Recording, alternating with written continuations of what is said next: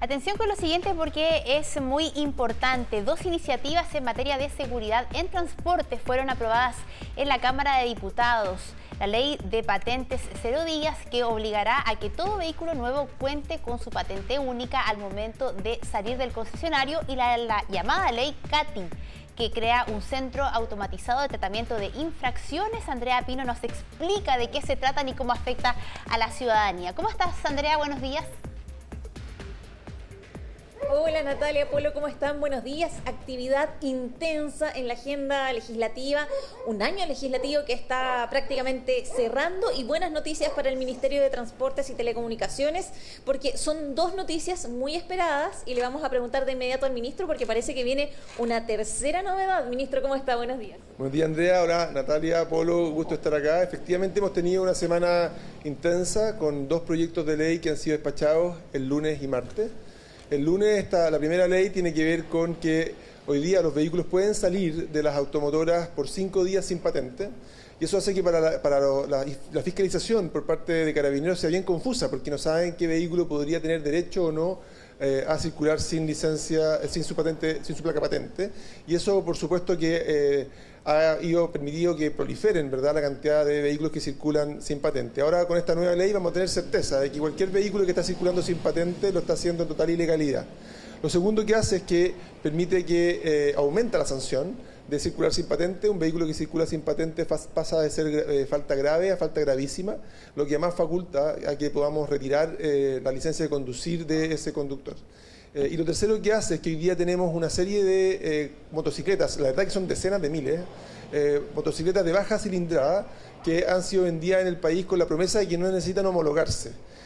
y por supuesto, si no se homologan, no pueden sacar placa patente, no pueden sacar revisión técnica, seguro obligatorio. Y eso no es así todos los vehículos motorizados necesitan su homologación y su placa patente y estamos abriendo un plazo de 12 meses para que excepcionalmente puedan ir a hacer su homologación a la planta de revisión técnica, pero periodo en el cual la fiscalización continúa y ustedes nos han visto fiscalizando en las calles muy fuerte eh, las motocicletas y eso va a seguir así y esos vehículos, mientras no tengan eh, su placa patente, arriesgan no solamente una multa, sino que además el decomiso del vehículo. Ministro, ¿de quién pasa a ser la obligación de que el vehículo esté el primer día con su placa patente, que circule con eh, su placa patente única. No, la, automotora arriesga, arriesga, una multa si eh, entrega un vehículo sin placa patente. Es una, eh, una multa que, si recuerdo bien, entre 10 y 50 UTM eh, y efectivamente eso hace que las automotoras no se van a arriesgar. De hecho, muchas de ellas, algunas ya, la, ya lo hacen, ¿ah? que te entregan el vehículo con parte de su oferta, es que te entregan el proceso y la, la tramitación de la placa patente ya realizada. Esto pasa a ser obligación.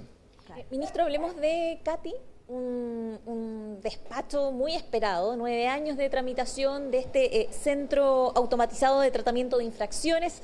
Eh, ¿Cuáles son los cambios que trae este, este centro? Bueno, ayer eh, fue imposible no emocionarse, la verdad, porque hoy día en Chile tenemos que fallecen todos los años cerca de 2.000 personas por siniestros viales. Yo creo que todos conocemos a alguna persona que haya fallecido por esta causa. Eh, son personas que se truncan su vida, que tienen enormes impactos también para sus familias.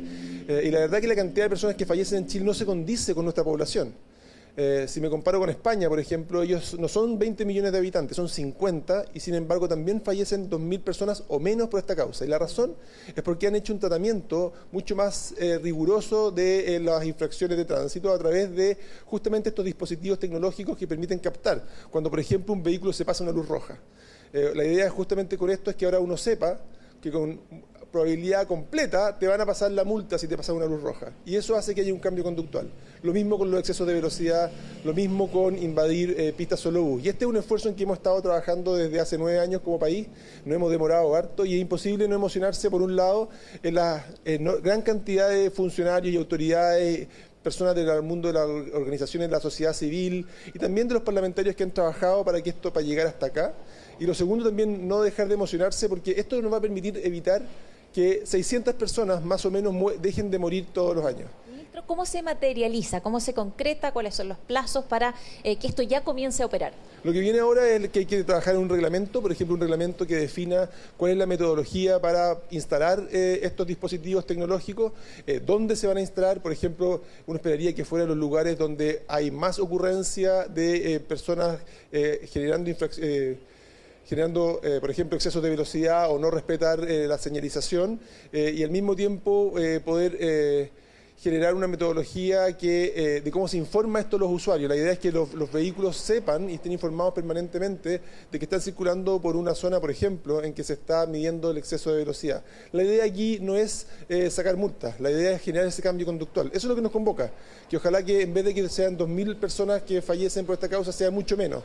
Eh, nosotros creemos que si lo implementamos bien vamos a reducir un 30% la cantidad de fallecidos, y lo que es una muy buena noticia para Chile. ¿Y en qué plazo, ministro? Bueno, hay que escribir el reglamento ahora, de que, como yo comentaba, y hay un paso como de un año de un proceso de procesar administrativamente eh, toda la reglamentación de la ley, eh, y nosotros por supuesto que estamos ansiosos de poder hacer esto lo antes posible, porque entendemos perfectamente la urgencia. De hecho, ya he recibido mensajes de algunos alcaldes que me dicen, yo quiero que mi municipalidad sea piloto para esto porque es demasiado importante. Ministro, hay otro proyecto que avanza, se nos acaba el tiempo, pero hay otro proyecto que está avanzando en el, en el Congreso. Sí, hay otro proyecto que hoy día se debiera cerrarse, y esa es mi expectativa, que es el proyecto de ley que se llama Empresas de Aplicaciones de Transporte.